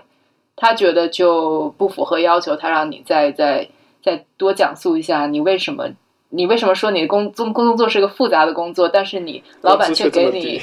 这其实也不低了，就是说每一个州它不同的职位都有自己的工资水平，它每一个工资都会有大概四个四个阶段、四个 level 的这个水平。那其实 entry level 就是第一层的工资，并不代表它就是低的，只是说它要有有一个过程，就是在你工作经验慢慢变多了以后，你的工资会慢慢上涨，这是一个自然的过程。但移民局就会抓住这个来。要求你提供更多的材料。那现在提供这些材料，就是难度会不会比过去相对来说更难准备一些？或者是移民局的这种他要求的材料会不会比过去要求的更多、更复杂什么的？我自己这边的话，感觉就是说，它还是很多就是一个 boilerplate，就是有点像是一个模板的东西。它为了去让你感觉更难，而去出一个呃让你补充材料的要求。呃，我自己觉得就是说，川普新政就是 Hire American, by American 这个行政令新政出了以后，其实对大公司的影响并不大。就比如说一些大的科技公司啊，或者是大的企业，对他们影响并不大。但是其实真正受挫的是那些中小型企业，特别很多我的客户是初创企业，这些企业它的老板就是比如说他辛辛苦苦建造一个一个建设建立一个公司，然后可能也没有多少员工。有的时候，甚至他唯一的员工就是这个要申请 H1B 的员工，那他也没有 HR 部门，没有那些呃人帮他处理这些申请，所以他本身也很忙。那在这个过程中，他又要负担这个员工的申请费，现在是一千七百一十块钱，以后可能还会更加增加，因为川普不是说要把呃造墙的费用分摊到移民局的申请费上来，所以。呃，申请费费一一千七百一十，然后有的时候再加上律师费，就好几千。那对老板来讲，他的压力是很大的。然后呢，他可能因为自己很忙，也很难及时的跟律师就是呃配合的去提供很详细的材料什么的。有的时候就是对老板来说是一个很大的压力。然后本身他企业可能是呃还不是很有规模的中小型企业，本身移民局也会觉得说他。造假或者是资质方面的问题也会比较有问题，就不像那些大企业那么的成型，所以对这些人、对这些企业雇主来说，我觉得影响最大。然后今年的趋势来讲的话，我觉得我这边的感觉是，如果你是名校毕业的那种，比如说 I Ivy League 那种毕业的，很快就批准了。就是我手上的客户的话，名校毕业的都比其他的快。这是我自己的一个体会，我不知道是不是大家就是总体上都是这样的一个反应。可能这个他们也是移民局的也不是很清楚具体是干什么，就看学校牌子比较大，觉得这个人工作应该是比较有价值的吧，相比其他人来说。就是我觉得这是响应川普的新政嘛。呃，前两天就是上上个月底，移民局还在网站上那个发发表了一个就是很详细的，全美国支持 H1B 和 L1 L H H 签证和 L L 签证的那个雇主的清单，就是很详细的列举了所有雇主的名称。然后过去的数据，然后在下面就写了一个举报投诉的 email。嗯，我就觉得他们现在是比较强硬的，在在执行川普的这个行政令。那等于就是说，他们不仅要通过政府的力量来执法，还要呼唤人民群众的参与，来找那些可能是的违法乱纪的雇雇主，是吧？对这个，对中小型雇主，对雇主来说，其实压力也是很大，因为有的时候可能他自己本身也没有什么犯罪或者是造假，但是他也会觉得，哦，我因为雇佣了一个外国人，我现在又要受到全美的监督。那有的人可能就是为了去呃竞争啊，就是恶性竞争，可能就去投诉你，你的生意可能 business 就受到影响，这些都是潜在的风险。所以我觉得对雇主来讲，这个，嗯，一系列的新政对他们的一些影响是挺大。对，这让我想起来一个挺有趣的事儿，就是那个，呃，大概在六月份的时候吧，当时也是 USIS、SIC 他们在那个我军亚那边开个会，然后请了一些科技公司来帮他们设计这个软件，然后能够更快的帮他们识别那些 H1B 的这些申请人的材料。有没有问题？他们想通过这种机器的方式，然后来取代一部分人工的这个投投入。然后当时那些公司都是什么 Intel 啊，或者 Oracle 啊，然后这些公司。然后我就问那些硅谷的朋友说：“你们这些科技公司怎么内部互相还这个互相黑？他们这些公司难道不要雇 H1B 的吗？这最后不是会黑在自己人身上？”然后后来那个。硅谷的人就说啊，这些这英特尔这些公司根本就不是我们硅谷的公司啊，他们各在我们硅谷这些码农都是看不起这些公司的那些公司，所以感觉的确是存在这种就是什么，就像你刚刚说这个行业的内部竞争啊，然后这些被码农看不起的这些传统科技企业，对吧？这些比较老牌的科技企业，然后选择跟政府去合作，去打击这些新兴的科技。对，包括很多这种大公司的。职员他也想要跳槽，或者是呃去创业嘛？那其实这样的新政对这样子的一些创创业、creative 这些发展确实也是有影响的。比如说，他们会考虑到我从一个稳定的大公司，比如 Google 或百度什么呃 Apple，跳到一个初创企业，可能就一两个员工的这样子的公司，会不会影响到我 H1B 的一个呃被批准的一个风险？那最近刚刚出的那个新政说。你 H1B 签证要延期的话，你要 subject 就是要受到同样跟一个新的申请一样严格的审理。那这样的一个政策出来，我相信其实也是说，如果你要转到别的雇主那里，你提交一个申请，也是要受到一个新的申请一样严格的审理。就这一系列的这个政策的一个趋势，我觉得都是非常打击呃 H1B 的申请人换工作啊，包括就是呃。继续在美国这边用 H1B 工作的一些呃呃机会的感觉，好像川普他现在没有办法通过国会的这个这个限制性移民改革，然后来实现他这个把移民人数削减一半的这个目标，然后他通过这种执法的加强的方式来打击大家留下在美国留下来的这个前途和信心，然后很多人就自己选择就是。滚蛋了！今年就是今年的 H1B 申请就比去年要少大概四万四万左右吧，然后批准率也是只只占大概略高于百分之五十，呃，就是相较于过去几年应该是历史性的新低。是感觉这个 H1B 跟 L1 现在是个比较大的。刚刚终结他补充，他是说这个 Workplace。呃，enforcement 除了它有个 J one 嘛，J one 它虽然是文化交流签证，但有很多这个医生啊、护士啊，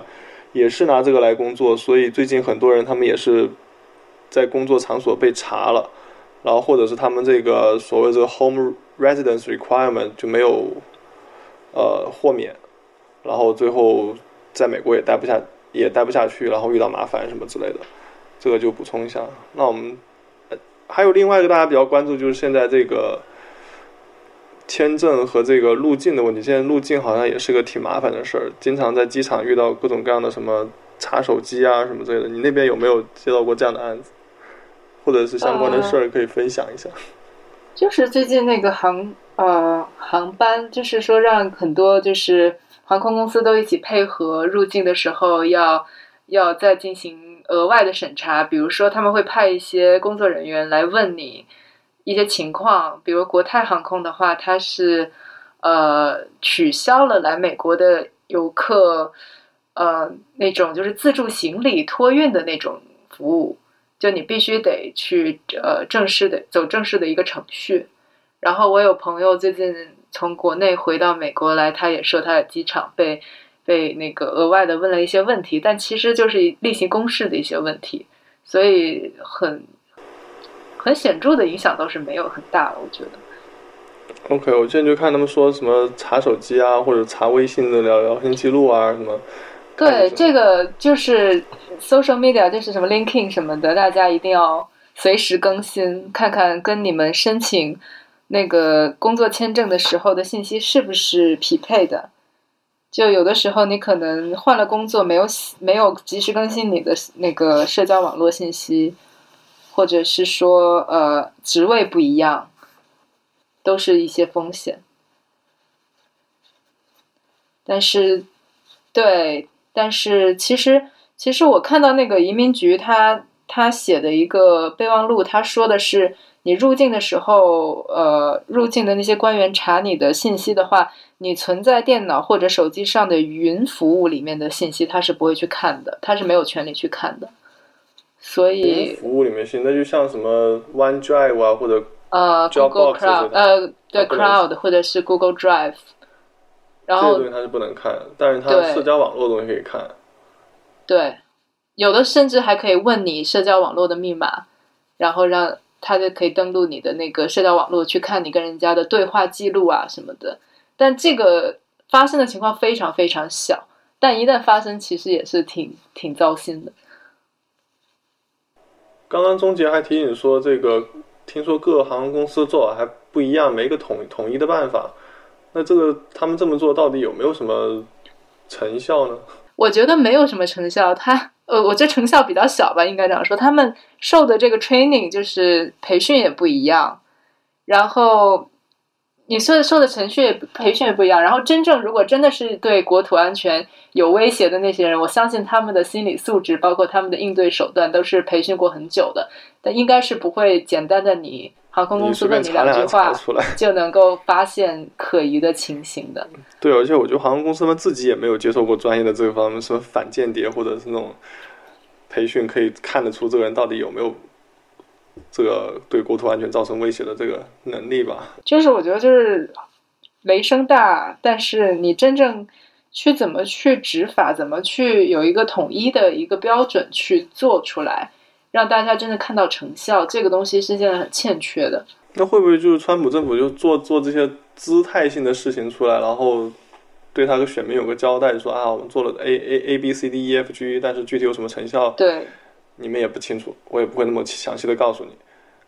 对的，就我觉得他做很多事情，就是呃，说出来就是听上去挺好，但是后面该怎么收尾，包括比如说刚才我们说到那些。呃，最近我们不是说有个新闻，就是那个 TPS 那个 Temporary Protected Status 的那些人，对对对，马上就可能面临，明天应该会出一个新闻，就是他们会不会可以继续维持他们这个身份？如果说他们不能继续维持这个身份了，就要被递解的话，那这些人有的在这边生活二十多年了，有孩子、有家庭、有工作，那突然间就变成黑户了，他们会不会对整个社会经济造成一定的？威胁啊，包括就是包括你之前提到的助长黑势黑帮势力的一个一个助长，都是有一定的风险。就他他在说很多东西，他没有想到。这个 TPS 是干嘛？就是那个呃，之前有三十万来自中美洲和海地的人，他们在美国是用一种叫做 Temporary Protection Status，因为他们很多人来的时候，比如说海地那边遇到了地震啊，或者遇到海啸啊，或者中美洲那边又是内战啊什么之类，他们这边逃到美国来，然后获取了这种身份，然后他们在美国可以暂时居住，然后他们的身份可以就是更新，然后有的人就一直更新，更新了几十年，一直都没有回去。但是理论上来说，这个这个身份是临时的，如果你一旦国家的情况发生了变化，呃。比如说海地那边不地震了，或者是你中中美洲某些国家不内战了，理论上你是要回去的。所以现在就是最近这个国务院这个 State Department 跟这个国土安全部说，这个很多人他们这个国家的情况已经没有当初他们来的时候这么糟糕了，所以他们不需要再跟他们去更新这个新的这个 Temporary Protection Status。然后，如果不更新的话，意味着这些人他们就会失去这些身份。失去身份的话，他们你要他们回去，他们也不主动回去，他们八成也会想方设法在美国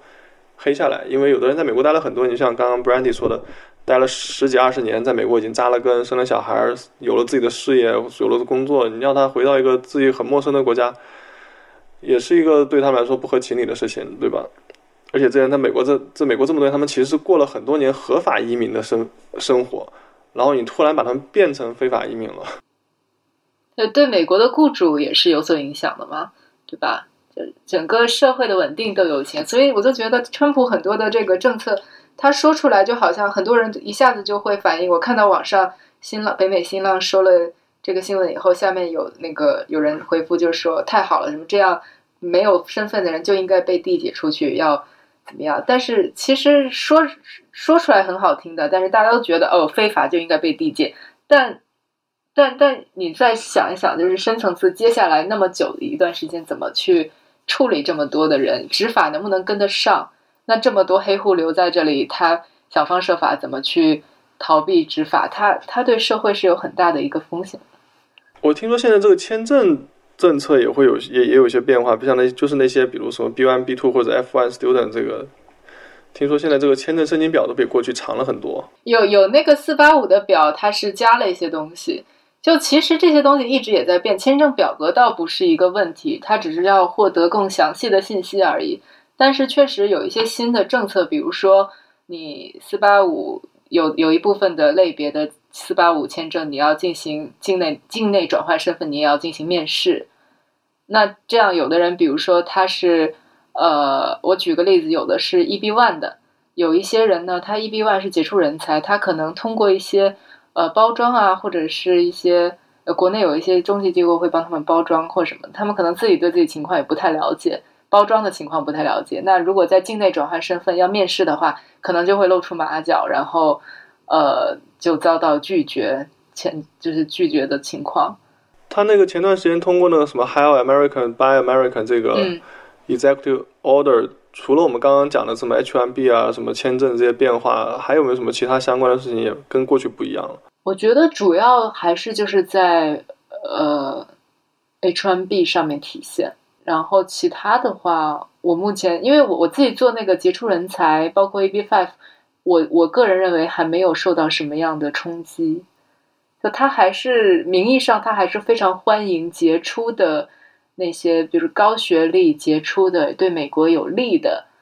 有有 benefit 的这些人才进入美国。他他还是就是想要杜绝那些呃用一些非法手段或者是呃诈骗手段提供虚假的信息获得工作签证在这边留下来的人，他是想杜绝这样的人。哎，说起来，今年这些 H1B 政策变化对那些通过印度中中介公司来的那些 H1B 的工作者，应该是影响很大了。其实前几年开始就已经开始去去去调查这些事情了，政策就开始去调查这些事情了。OK，OK，那感谢三位嘉宾今天参与我们节目，也感谢他们提供的这些宝贵的。谢谢。选美播客是 IPN 网络旗下的节目，我们的网址是选美点 US。我们推荐大家使用泛用型播客客户端订阅收听，这样能在第一时间收听到选美的更新。我们在微信上有公众号 IM Election，并在知识星球开设了付费读者栏目，每日更新最新最快的美国时政要闻和社科研究动态，并附有专业人士的点评分析。欢迎大家同时收听 IPN 网络旗下的其他精彩节目：一天世界、灭茶苦茶、无次元、陛下观、太医来了、硬影像、流行通信、时尚怪物。谢谢。